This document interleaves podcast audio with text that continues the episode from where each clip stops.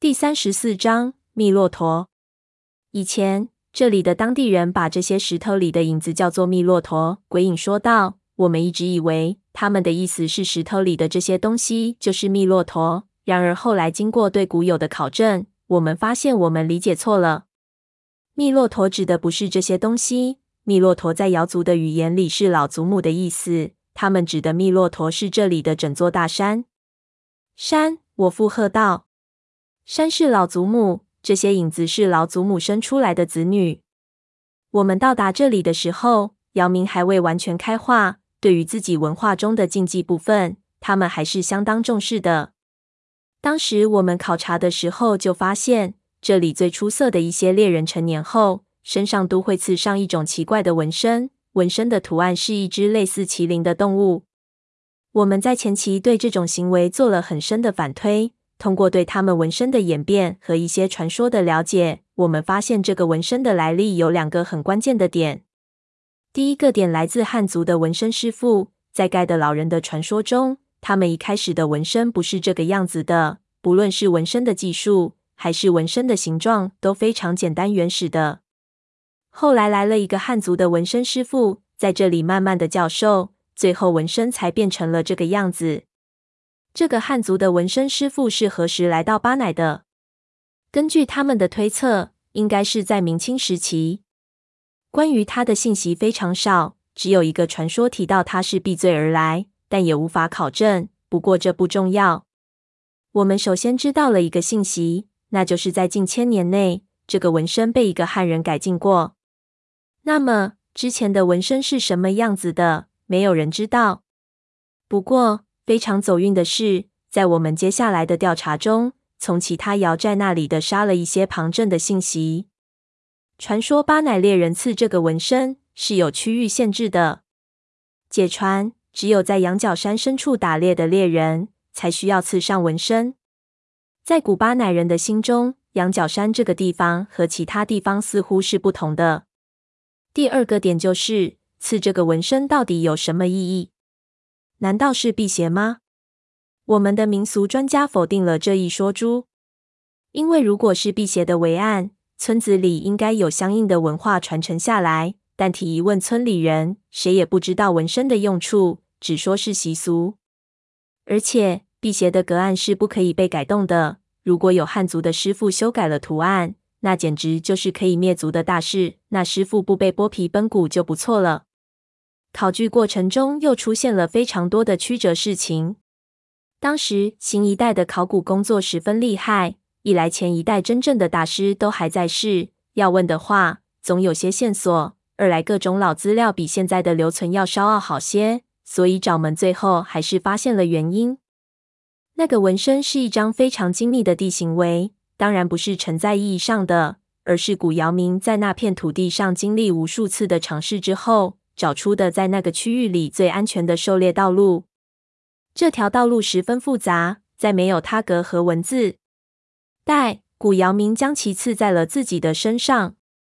那时的纹身只是为了简单的记录路线，后来因为战乱等各种各样的历史原因，纹身的初衷被忘却了，变成了一个没有缘由的习俗。到了明清的时候，一个逃人瑶寨的汉人身怀刺纹身的技艺。将这些粗陋的图案进行了改良，最后变成了现在这样的纹身。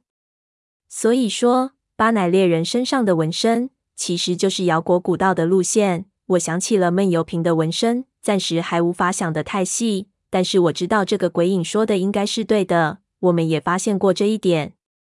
后来我们进人了羊角山一带，慢慢的就产生了一个疑惑。他道：为什么要把路线刺在身上？难道用脑子记不住吗？或者说，如果这里的山路复杂诡秘到这种程度的话，不进去不就行吗？为什么一定要进去呢？如果说一个铁矿所在的地方非常难以出人，采出一公斤的铁要花费一公斤的黄金，那为什么还要去开采？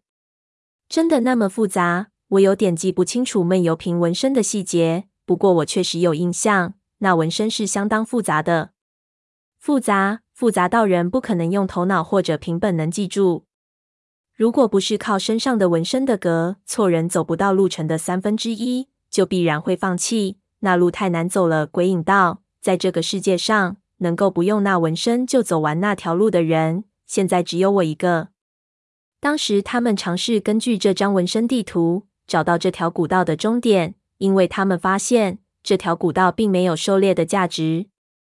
古阳明花了那么大的精力打通了这条古道，显然是为了更加东要的东西。他们当时正在进行张家古楼的考古项目，自然就把两者往一个地方去想了。他们推测张家古楼在这里选址，和这张纹身地图所映射的十分重要的东西一定有什么联系。于是，鬼影所在的队伍开始对那张纹身地图所映射的古道进行探索。但是他们没有想到的是，古道并没有终点，整条道路是一个封闭的环。这和这座山到底有什么关系？胖子不耐烦道：“因为水汽的蒸发，墙壁上的影子已经渐渐淡了下去。”你还不明白吗？鬼影道，说着踩了踩脚。我们低头，过了一会儿，我才反应过来，这就是古道。是，这条古道一直是贴着山岩修建的。几乎所有的古道段都在山岩边上，而古道边的所有山岩里，全都是这样的东西。整个古道好像一个非常复杂的符咒图案，把这里的整座山都圈住了。所有这些密骆驼，只在这个圈子里才有。它们在岩石中极其缓慢地游走，但是到了石道边缘，就再也出不去了。有有点意思，继续说。胖子似乎来劲了。这条古道就像一道栅栏。对，古代的姚明似乎在饲养这些东西。鬼影说道：“这是我们的结论。”还有人进一步猜测，这些姚明古道就像是橡胶树上的刻痕，他们顺着这些道路把山的表皮切掉。这些密骆驼对热源很敏感，所以在山道附近升起火炉，就能把它们引到山体表面来，从而挖出这些怪物。我们不知道这些怪物为什么会在山中产生，也不知道有什么价值，但是有很多的迹象表明，姚明们就是这么做的。难不成养出来的都是漂亮妹子？胖子摸了摸下巴，这感情好。想不到这儿的人还有这种牛逼的技术。你又不是没见过这些怪物的样子，绿的跟啤酒瓶似的。就算是妹子，你下得去手吗？我哭笑不得道。咱们见的那些，也许幻思发育好呢。白素贞没发育好的时候，下半身还不是一条大尾巴。胖子道：“胖爷，我没什么忌讳，绿就绿。”待古姚明将其刺在了自己的身上。那时的纹身只是为了简单的记录路线，后来因为战乱等各种各样的历史原因，纹身的初衷被忘却了，变成了一个没有缘由的习俗。到了明清的时候。一个逃人瑶寨的汉人身怀刺纹身的技艺，将这些粗陋的图案进行了改良，最后变成了现在这样的纹身。所以说，巴乃猎人身上的纹身其实就是瑶国古道的路线。我想起了闷油瓶的纹身，暂时还无法想得太细，但是我知道这个鬼影说的应该是对的。我们也发现过这一点。后来我们进人了羊角山一带，慢慢的就产生了一个疑惑。他道。为什么要把路线刺在身上？难道用脑子记不住吗？或者说，如果这里的山路复杂诡秘到这种程度的话，不进去不就行吗？为什么一定要进去呢？如果说一个铁矿所在的地方非常难以出人，采出一公斤的铁要花费一公斤的黄金，那为什么还要去开采？真的那么复杂？我有点记不清楚闷油瓶纹身的细节，不过我确实有印象。那纹身是相当复杂的，复杂复杂到人不可能用头脑或者凭本能记住。如果不是靠身上的纹身地图，错人走不到路程的三分之一，就必然会放弃。那路太难走了。鬼影道，在这个世界上，能够不用那纹身就走完那条路的人，现在只有我一个。当时他们尝试根据这张纹身地图找到这条古道的终点，因为他们发现。这条古道并没有狩猎的价值。古姚明花了那么大的精力打通了这条古道，显然是为了更加重要的东西。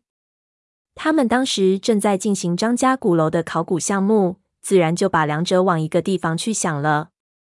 他们推测张家古楼在这里选址，和这张纹身地图所映射的十分重要的东西一定有什么联系。于是，鬼影所在的队伍开始对那张纹身地图所映射的古道进行探索。但是，他们没有想到的是，古道并没有终点，整条道路是一个封闭的环。这和这座山到底有什么关系？胖子不耐烦道：“因为水汽的蒸发，墙壁上的影子已经渐渐淡了下去。你还不明白吗？”鬼影道，说着踩了踩脚下。我们低头，过了一会儿，我才反应过来，这就是古道。是，这条古道一直是贴着山岩修建的，几乎所有的古道段都在山岩边上，而古道边的所有山岩里，全都是这样的东西。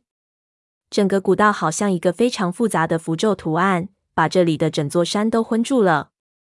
所有这些密骆驼，只在这个圈子里才有。他们在岩石中极其缓慢的游走，但是到了石道边缘，就再也出不去了。有有点意思，继续说。胖子似乎来劲了。这条古道就像一道栅栏。对，古代的姚民似乎在饲养这些东西。鬼影说道：“这是我们的结论。”还有人进一步猜测，这些姚民古道就像是橡胶树上的刻痕，他们顺着这些道路，把山的表皮切掉。这些密骆驼对热源很敏感，所以在山道附近升起火炉，就能把它们引到山体表面来，从而挖出这些怪物。我们不知道这些怪物为什么会在山中产生，也不知道有什么价值，但是有很多的迹象表明，姚民们就是这么做的。难不成养出来的都是漂亮妹子？胖子摸了摸下巴，这感情好，想不到这儿的人还有这种牛逼的技术。你又不是没见过这些怪物的样子，绿的跟啤酒瓶似的。就算是妹子，你下得去手吗？我哭笑不得道。咱们见的那些，也许幻丝发育好呢。白素贞没发育好的时候，下半身还不是一条大尾巴。胖子道：“胖爷，我没什么忌讳，绿就绿点，反正不被门子绿就行了。”我摇头看向鬼影，鬼影脸上看不出任何变化。他继续说道。问题是，既然是饲养，那蜜骆驼吃什么？鬼影熄灭了火把，往回走去。吴三省，你知道我想说什么？